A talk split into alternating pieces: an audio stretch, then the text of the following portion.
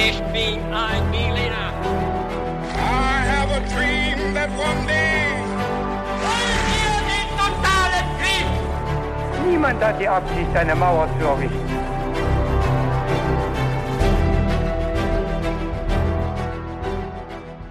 Hi und willkommen bei His2Go, dem Geschichte-Podcast zum Mitnehmen mit uns, Viktor und David. Hier bei His2Go überrascht immer einer alle zehn Tage den jeweils anderen und natürlich auch euch, Zuhörerinnen und Zuhörer, mit einer neuen Geschichte. Wir nähern uns dabei dem Thema immer mit ein paar kniffligen Fragen zum Mitraten. Und ich freue mich und bin jetzt sehr gespannt, ähm, worum es denn heute gehen wird. Aber vorab, David, was trinkst du denn heute? Ja, ich habe mir heute einen leckeren Chai-Tee gemacht. Oh, das klingt lecker. Und du? Ich trinke heute einen grünen Tee mit Ingwer, einen Eistee. Genau, und dann ähm, möchte ich euch nicht länger auf die Folter spannen und David, es geht los.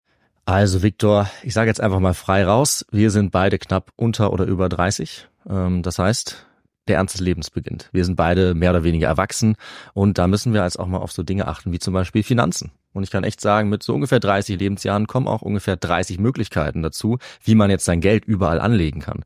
Zack, habe ich dann ein Girokonto, ein Tagesgeldkonto, ich kann in Bitcoins investieren, habe ich auch gemacht oder gleich in Dogecoins. Ich habe auch ein klitzekleines Aktienportfolio und ich könnte natürlich jetzt jeden Tag jedes dieser Konten checken. Aber Victor, du kennst mich, ich bin natürlich viel schlauer Ja. als das oder viel fauler, das meine ich eigentlich und ich hole mir einfach Hilfe dafür und zwar von der App von Finanzguru. Das ist nämlich eine kleine, aber feine App, die mir einfach all diese Konten verbindet. Finanzguru ist auch unser neuer Partner und kann auch noch einiges mehr.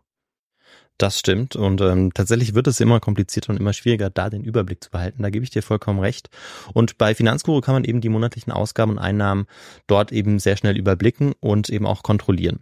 Und das Ganze ist dann auch noch in Kategorien eingeteilt. Und da sieht man dann auch, David, dass wir einfach viel zu viel Kaffee trinken. Das ist allerdings wahr. Aber Viktor, wenn man merkt, dass man so eine Stelle hat, wo man viel zu viel Geld ausgibt oder es einfach ein bisschen besser überblicken möchte, dann kann man gerade dafür ein eigenes Budget auch anlegen lassen.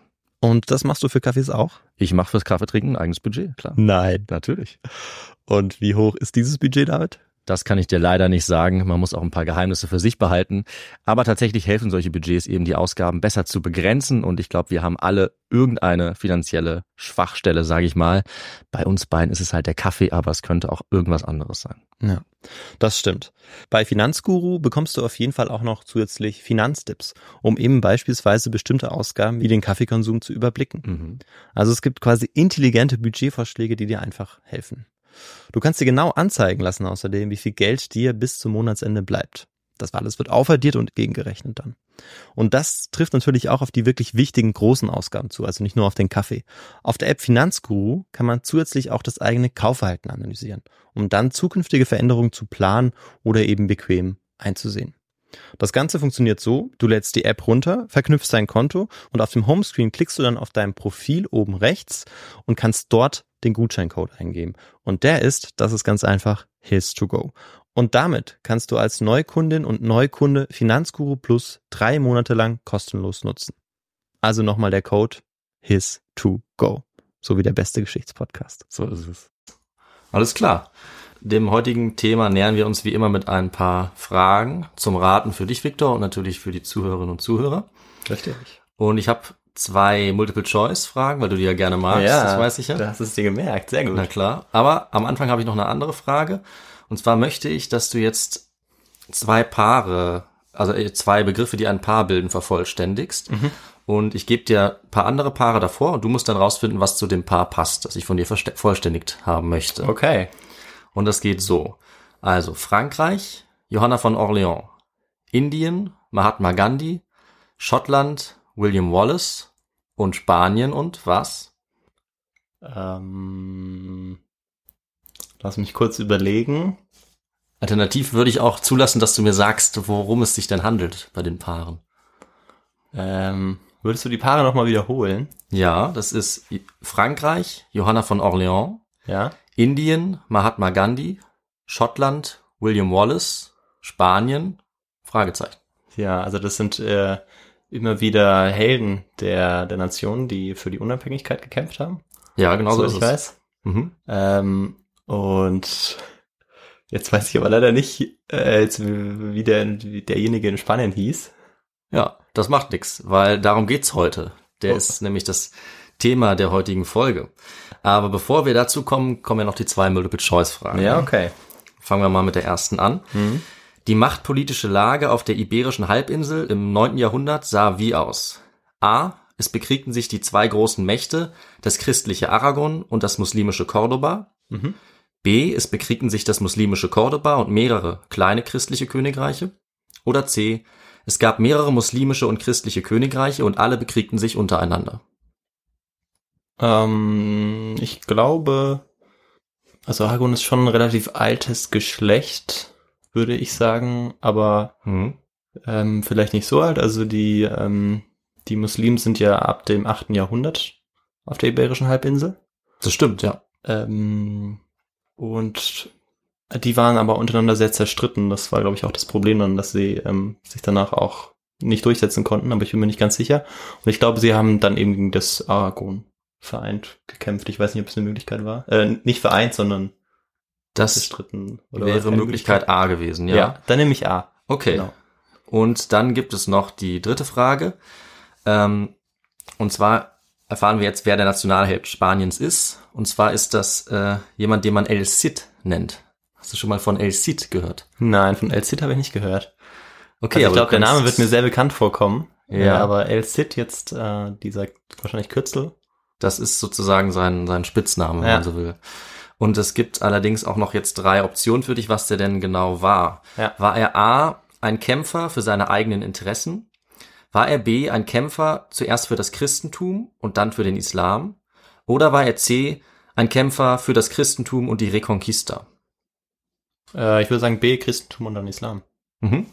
Ja. Okay. Alles klar, wir werden die Antworten auf die Fragen jetzt gleich erfahren. Oha, ich die bin gespannt. erste hast du ja schon gehört, also es geht heute um El Cid, der mit richtigem Namen Rodrigo Diaz de Vivar heißt. Okay. Also, Nein, den kannte ich dann Spreche ich jetzt falsch aus, aber genau, den, den kennst du wahrscheinlich dann auch nicht. Nee, ich dachte irgendwie, es sei ein bekannterer Name, aber das sind dann wahrscheinlich die ganzen südamerikanischen ähm, Ja, Helden, die man eher so kennt. vielleicht eher. Also Ja. in Spanien kennt man den sehr, ähm, da ist er eben ganz berühmt als Nationalheld und da kennt man ihn einfach unter dem Namen El Cid. Ja. Und warum er in Spanien so bekannt ist, das erfahren wir jetzt. Okay. Ähm, es wird zuerst um den historischen Kontext gehen, also die Zeit des Rodrigo Diaz und dann äh, um seine Dienste für christliche und muslimische Herrscher. Und zu guter Letzt erfahren wir auch noch, wie er sogar nach seinem Tod seine Feinde noch das Fürchten lehrte. Also als Rodrigo Diaz de Vivar am 10. Juli 1099 starb, war er der berühmteste Mann auf der Iberischen Halbinsel. Seine Taten haben zahlreiche Lieder und Legenden inspiriert, unter anderem Spaniens bedeutendstes Epos, das sogenannte Poema de Mio Cid.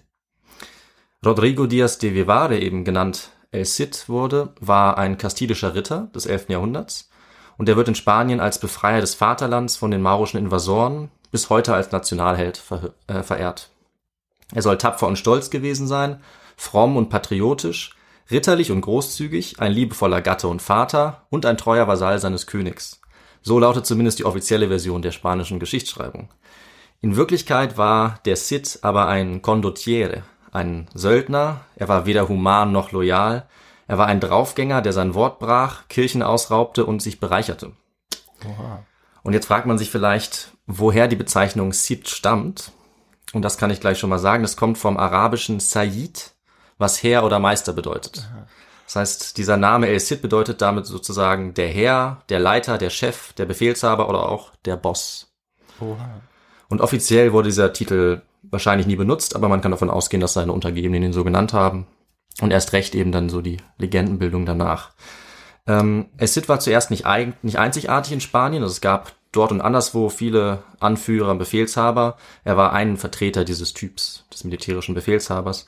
Und jetzt gucken wir also, wie es dazu kam, dass er zum wichtigsten spanischen Nationalheld wurde. Also es ist Zeit jetzt erstmal für den Kontext. Sehr gut. Und unser Kontext ist die islamische Expansion. Ich fasse mich mal kurz. Anfang des siebten Jahrhunderts nach Christus beginnt ein Kaufmann, sich auf einmal merkwürdig zu benehmen. Er wandert um seine Stadt herum, hört Stimmen, sieht Engel am Himmel und die Stadt heißt Mekka und der Mann heißt Muhammad und der wird dann die Weltgeschichte verändern. Denn er etabliert einen Machtbereich, der bei seinem Tod 632 schon viele Stämme auf der arabischen Halbinsel umfasst. Und in den Folgejahren breitet sich der Islam dann weit nach Osten und Westen aus, was man auch als islamische Expansion bezeichnen kann. Im Osten erobert Der Islam und mit ihm dann die Kalifen, das sind die Nachfolger des Propheten Mohammed, die erobern das Persische Reich und auch Teile von Ostrom.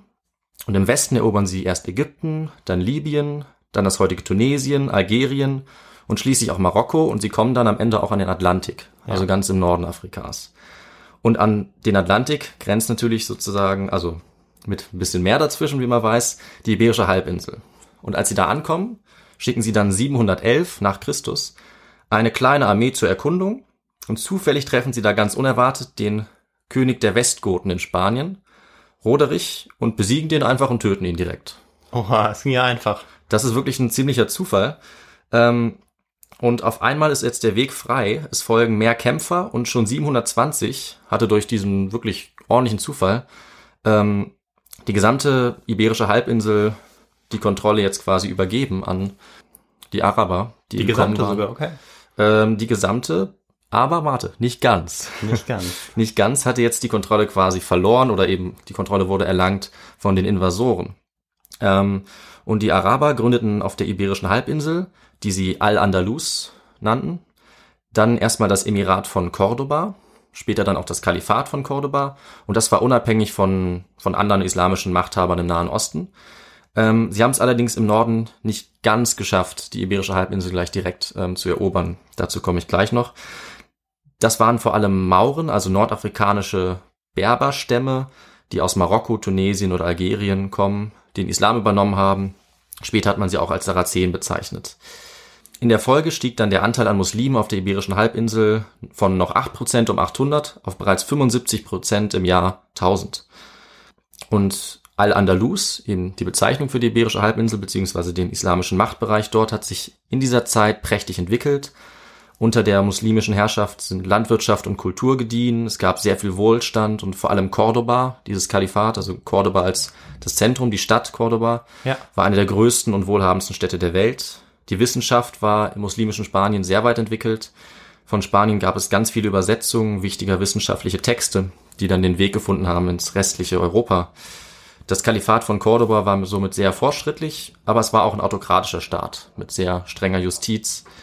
Ähm, am Anfang des 11. Jahrhunderts kam es dann allerdings so, dass die zentrale Macht Cordobas und damit auch dieses Kalifat sich aufgelöst hat. Es zerfiel und daraus entstanden kleinere Nachfolgestaaten, die man Taifa-Königreiche nannte. ja. Von Taifa arabisch für Fraktion oder Partei. Und das konnte man sich dann so ein bisschen vorstellen wie das antike Griechenland. Also diese Staaten hatten immer eine Stadt als Basis und waren Genau, diese Stadtstaat. So Genau. Ja. so ungefähr. Und wichtig waren dabei vor allem Sevilla, Granada, Badajoz, Toledo, Valencia und auch Saragossa. ja. Ich spreche das jetzt alles falsch aus, aber kann ich leider nicht anders. Ähm, und bereits im 8. Jahrhundert allerdings, wie ich gerade schon angedeutet hatte, entwickeln sich im Norden Spaniens auch die ersten christlichen Königreiche. Und damit begann dann die sogenannte Reconquista, also die Rückeroberung der Iberischen Halbinsel durch die Christen Also man spricht schon sehr früh von der Reconquista. Dann. Man kann sehr früh davon sprechen. Die Zeitgenossen haben das tatsächlich natürlich noch nicht so gesehen. Ja. Denen ging es eher darum, ähm, ja, machtpolitisch sich, sich ein bisschen auszudehnen, ähm, sich zu verteidigen. Aber man kann da auf keinen Fall davon reden, dass sie jetzt für das Christentum gleich die ähm, gesamte Halbinsel zurückgewinnen Genau, weil wollten. das ja dann erst deutlich später dann auch passiert. Genau. Aber ja.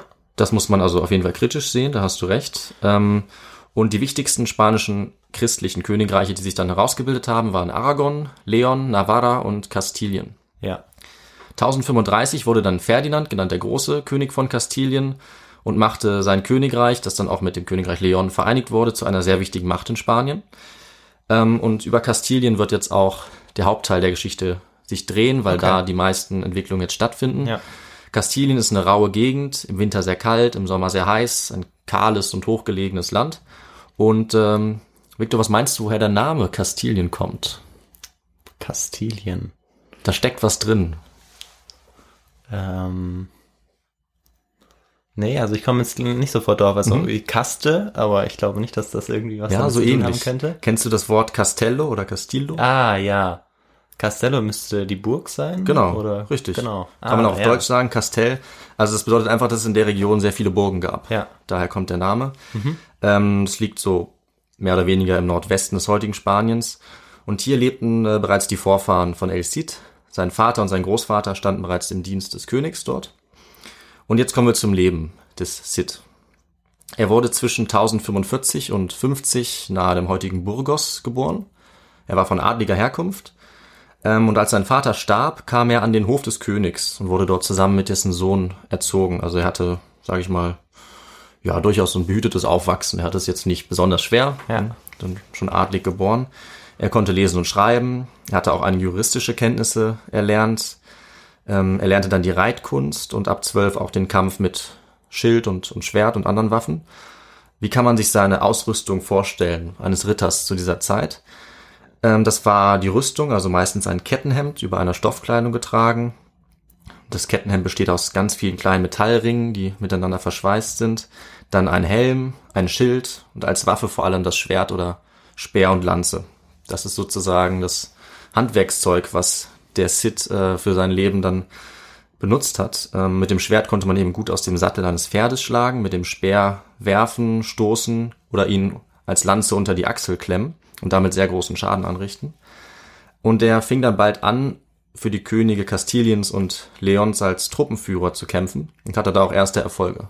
Und das war sozusagen sein Job. Ja, er war Söldner und er hat äh, sich sein Geld und seinen Lebensunterhalt damit verdient, dass er eben für andere Leute Krieg geführt hat. Ja. Und ähm, deswegen wurde ihm früh auch der Beiname El Campeador gegeben. Das bedeutet auf Altkastilisch der Meister des Schlachtfeldes. Also wir sehen, er war recht erfolgreich. Ja. Und äh, sein erster bedeutender Kampfeinsatz zeigt gleich schon, was es bedeutet hat, als Ritter oder auch Befehlshaber in der Zeit in Spanien zu kämpfen. Und es zeigt vor allem, wie komplex die politischen Verhältnisse damals waren, wie du es schon angedeutet hast. Dieser, dieser Einsatz war, dass er für einen christlichen kastilischen König dessen eigenen Bruder angegriffen hat, den König von Aragon, um einen verbündeten muslimischen Staat zu schützen, der von Aragon angegriffen worden war. Ja? Okay. Also er hat, er ist im Namen eines christlichen Königs gegen einen anderen christlichen König Krieg geführt, um ja. Einem muslimischen König zu helfen. Ja, also man Okay. sieht schon, da ging es echt drunter und drüber. Er war ein wahrer Söldner. Ja, allerdings, genau, das war für ihn das Wichtigste. Ähm, er war wohl auch ein bedeutender militärischer Berater und Ausbilder von Truppen dann geworden. Nach diesen anfänglichen Jahren hat er sich da relativ weit nach oben durchsetzen können für den König von Kastilien. Um 1075 gab es für ihn eine sehr vorteilhafte Heirat. Er stieg gesellschaftlich auf, bekam großen Landbesitz und ähm, hatte dann eine bedeutende Stellung auch am Hof des Königs. Das war damals Alphons der Sechste. Allerdings hat er sich da auch ein paar Feinde gemacht, vor allem den Garcia Ordóñez. Und der Konflikt mit dem war auch einer der Gründe dafür, dass es beim El Cid, also beim Cid dann später auch wieder bergab ging leider. Also nachdem er diese starke Stellung am Hof hatte, nachdem er die Stellung hatte, kämpfte El Cid 1079 in einem regionalen Konflikt zwischen zwei muslimischen Königreichen im Süden gegen seinen Widersacher Ordóñez. Ja. Aber das Problem war, der König hatte diese Einmischung von beiden nicht autorisiert. El Cid kämpfte dort dennoch, besiegte auch Ordóñez, demütigte ihn sehr, indem er ihn wohl den Bart abschnitt und ihn lange gefangen hielt und Oh. das irgendwie an die ganze Welt hat er das rausposaunt und zog dann auch noch gegen ein, im Nachbarland auch noch in den Krieg und das war dann seinem König sozusagen von Kastilien genug. Der hat ihn dann verbannt. Oh, okay.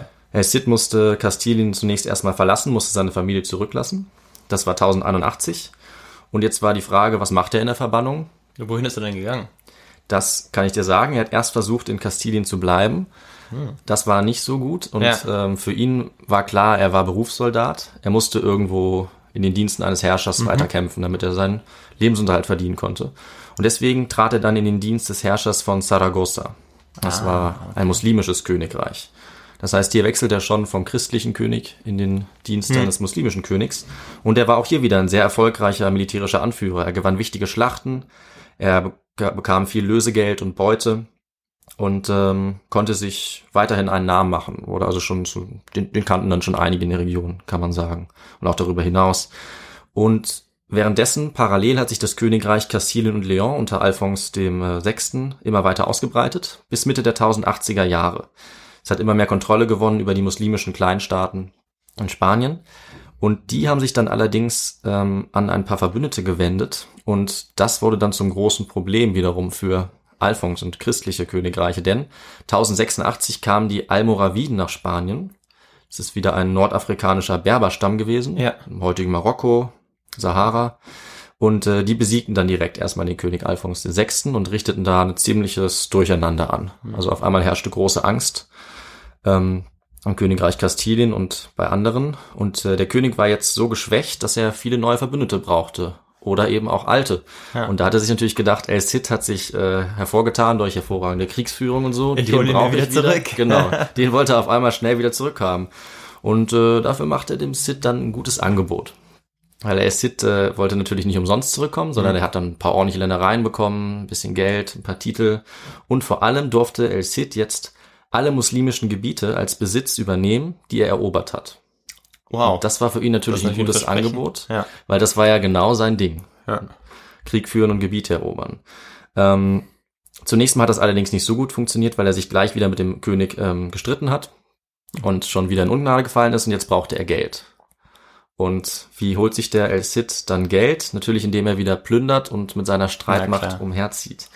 Also er hatte jetzt schon mittlerweile eine relativ große Streitmacht aus mehreren tausend Kämpfern. Ja, Die- diese, wenn ja. ich kurz zwischenfragen darf, diese Streitmacht, die wurde ihm gestellt oder die war ihm schon sehr treu ergeben oder wie kann man sich das vorstellen? Das, das zweite tatsächlich. Also das ist ganz interessant. Also er war wirklich, man kann sich das vorstellen wie so ein mittelalterlicher Warlord. ja, Ja, der ist einfach umhergezogen und sein ganzes Leben und das seiner Untergebenen hat daraus bestanden, quasi immer wieder neue Beute reinzuschaffen, immer wieder gute Aufträge an Land zu ziehen für Fürsten, zu plündern und so Geld zu bekommen.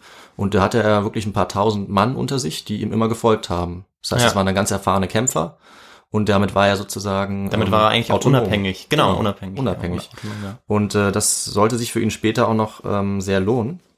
Denn nachdem er jetzt also Geld gebraucht hat, ist er mit dieser Streitmacht aus starken, ähm, ihm ergebenen Kämpfern an die spanische Ostküste gezogen und hat da immer größere Gebiete erobert. Er hat unter anderem dabei den Grafen von Barcelona besiegt in einer sehr äh, großen Schlacht. Der Graf von Barcelona hat El Cid angegriffen in den Bergen. Da hat sich El Cid verschanzt. Aber der, dann, ja, der Graf von Barcelona war der auch, nee, der war nicht Muslim, ne? nee, der war kein Muslim, Ja. das war eben Christ. Ja. Genau.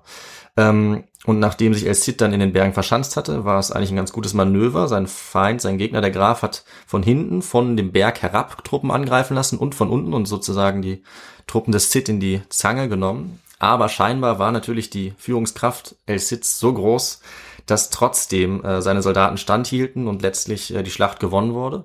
Er hat dann den Graf gefangen genommen und noch andere Adlige gefangen genommen. Er hat sehr viel Lösegeld erhalten, alles geplündert. Ähm, ist dann, könnte man sagen, auch ein bisschen durchgedreht, hat sogar noch Kastilien angegriffen. Ja, also sozusagen sein König, Ja. wenn man so will.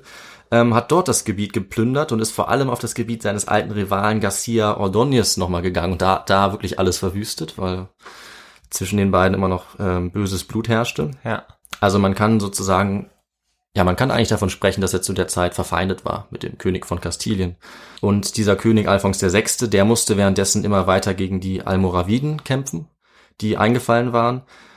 Und äh, als die sich dann auch noch Valencia genähert haben, einer wichtigen Stadt, ähm, die zu der Zeit noch also ein muslimisches Königreich war, hat El Cid die Gelegenheit ergriffen und bevor die Almoraviden zu dieser Stadt kommen konnten, hat er selber Valencia äh, belagert und er hat es dann tatsächlich auch geschafft, sie 1094 zu erobern. Okay. Und das war für ihn und aber auch für die Iberische Halbinsel generell ein wichtiger Meilenstein, Ja. weil auf einmal war Valencia unter christlicher Herrschaft und El Cid hatte sich damit jetzt einen eigenen Kleinstaat aufgebaut. Der Valencia, jetzt- was ja auch schon wieder sehr weit im Süden ist. Genau, das war Genau. sehr weit im Süden, ähm, eigentlich schon ziemlich weit weg vom, sage ich mal, allgemeinen Ja, christlichen Machtbereich, Genau. Ja. ähm, was nicht un ungewöhnlich war, weil wie gesagt, da hat schon jeder gegen jeden auch Krieg geführt. Das war ne, die Antwort auf die Frage. Ja. So langsam sieht man's. Ja. Ähm, und er hatte jetzt aber so ziemlich die ganze spanische Ostküste unter seiner Kontrolle Hm. als Herr von Valencia. Ähm, und wir schauen uns mal an, wie seine Herrschaft jetzt aussah. Weil bisher klingt das ja alles nach dem Leben eines ritterlichen, glorreichen Nationalhelden. Hm. Aber jetzt kommt natürlich auch seine Schattenseite, weil er hat in Valencia mit, mit harter Hand geherrscht, er hat Spitzel benutzt, er hat die Bürger gefoltert, er hat ähm, Bürger, die ihm entgegenstanden, grausam bestraft. Waffentragen wurde verboten, er hat alle Gegner, die er konnte, aus der Stadt werfen lassen. Und ähm, das alles, während die Bevölkerung Valencias mehrheitlich muslimisch war. Also für die war das tatsächlich für die Bevölkerung einfach eine Besatzung. Ja. Ja, das hatte nichts Glorreiches an sich. Ähm, teilweise hat er vielleicht auch religiöse Zugeständnisse an Muslime und Juden in der Stadt gemacht. Aber alles in allem war das eher eine Gewaltherrschaft. Ja. Er hat auch einen seiner Feinde auf dem Scheiterhaufen verbrennen lassen und hätte wohl, wenn er nicht zurückgehalten worden wäre, auch dessen Frau und Kinder gleich noch dazu gestellt. Und währenddessen war außenpolitisch diese Stadt in einem dauerhaften Belagerungszustand, umgeben von Feinden. Aber El Cid wäre natürlich nicht El Cid, wenn er da nicht was machen könnte. Und als die, Al die Armee dieser Almoraviden dann Valencia belagert hat, hm. nach einer Weile hat El Cid sich gedacht, so geht's nicht mehr weiter, ich mache einen Ausfall.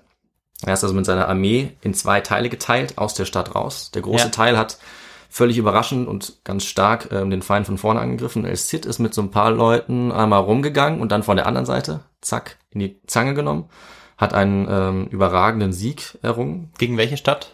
Das geht immer noch um Valencia. Um Valencia. Ach, also okay. er war in Valencia und wurde belagert.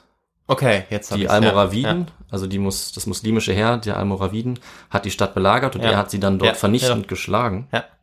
Ähm, konnte dadurch jetzt erstmal seinen Herrschaftsbereich einigermaßen sichern und äh, diese Siege waren zwar von Christen über Muslime, aber Sid verfolgte damit einfach seine eigene Macht und, und Herrschaftspolitik. Also die Eroberungen waren zwar auch im Interesse der übrigen christlichen Königreiche, aber für Sid selber war das einfach für sich, nicht dezidiert fürs Christentum. Ja. Und ähm, ihm gelang es dann, 1094 erobert, Valencia noch fünf weitere Jahre zu halten, bis er dann im Juli 1099 gestorben ist. Wahrscheinlich einfach in seinem Bett. Okay.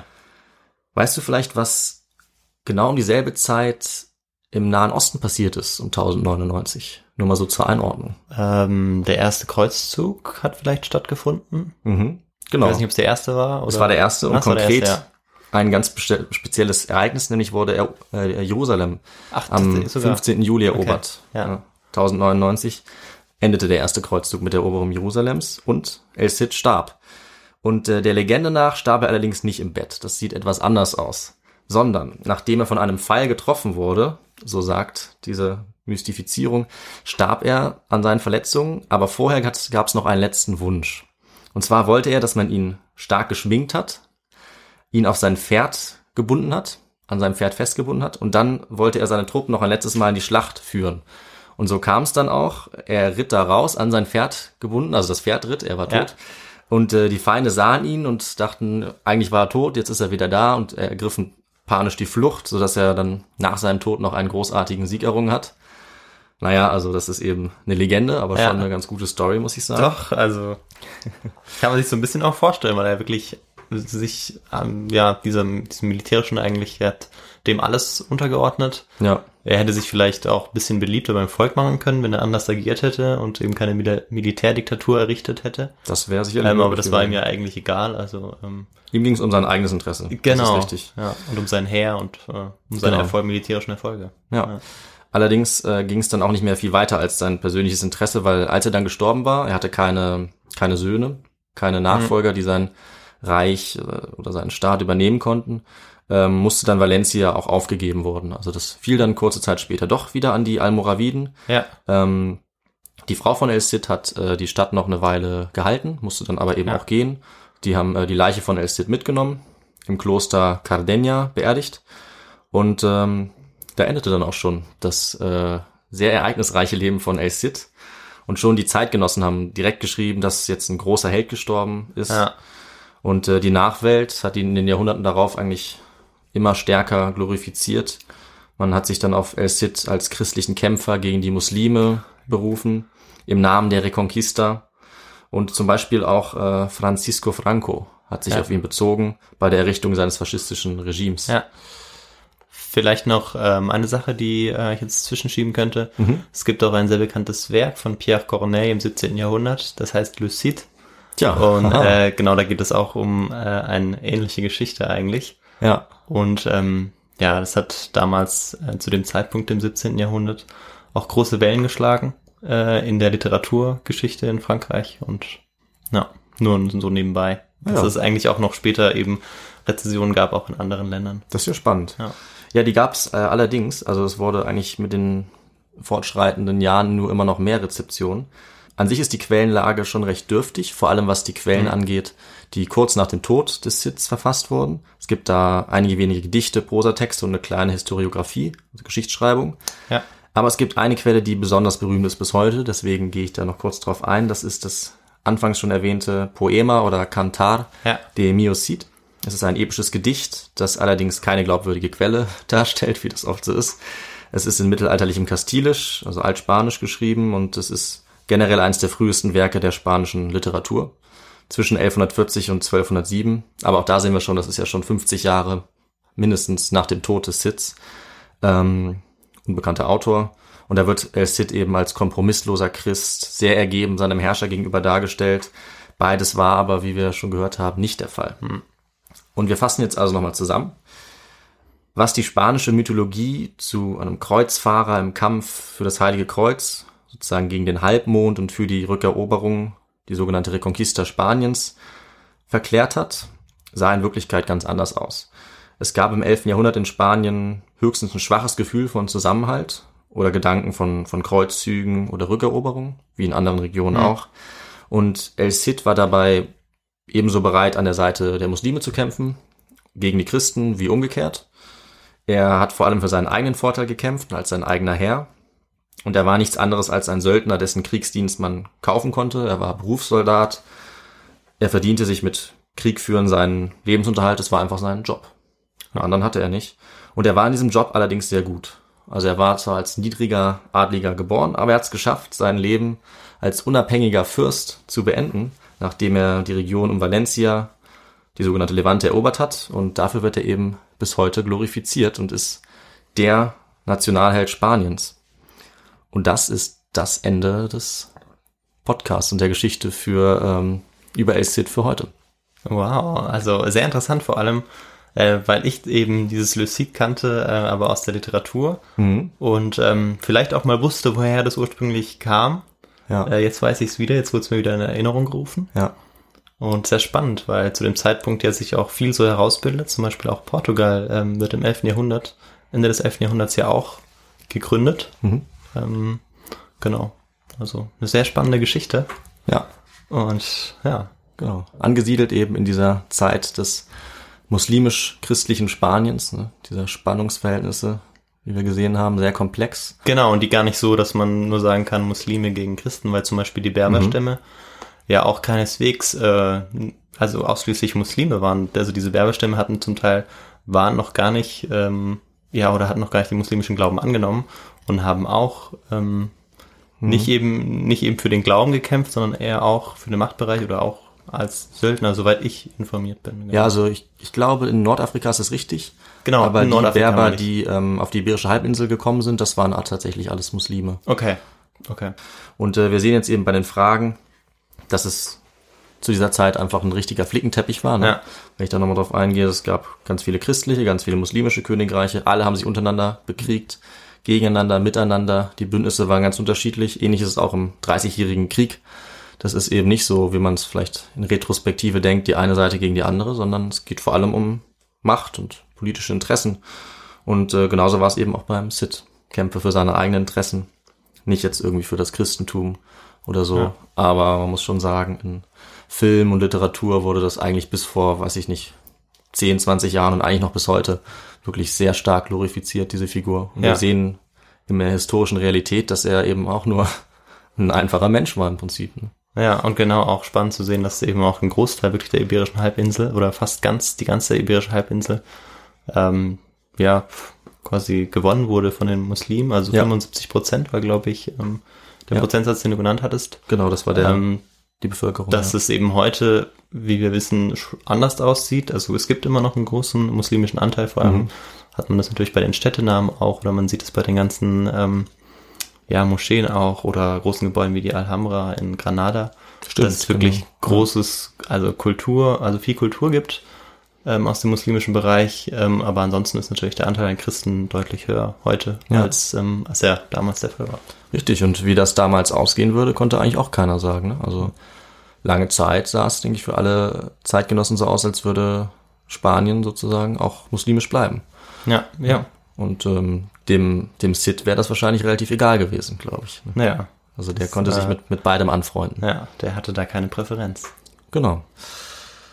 Dann ähm, würde ich sagen, von meiner Seite gibt es nur noch einen kurzen Verweis auf Literatur. Ja, Also ich habe in dieser Folge eigentlich nur einige wenige Stellen aus Artikeln genommen und sonst hauptsächlich ein Buch benutzt. Und zwar von Richard Fletcher. Das heißt El Cid, Leben und Legende des spanischen Nationalhelden, eine Biografie. Und ähm, damit wäre es von meiner Seite jetzt auch äh, Schluss mit der Folge. Ja, damit dann vielen Dank Sehr für gerne. die äh, ja sehr gute Folge, sehr gut recherchiert und sehr interessant auch. Und genau, dann hören wir uns wieder in zehn Tagen. Genau. Wir und natürlich auch, äh, ja, ihr Zuhörerinnen und Zuhörer hört uns in zehn Tagen. Und wer zwischendurch nochmal Kontakt aufnehmen kann, der oder die kann das natürlich tun mit einer E-Mail für Feedback oder Vorschläge an histwogo at gmail.com oder gerne auch einen Kommentar oder eine Bewertung auf Apple Podcasts, Folgen auf ähm, Spotify oder Instagram und Facebook. Und dann, ja, sagen wir ciao, bis zum nächsten Mal. Genau, bis zum nächsten Mal.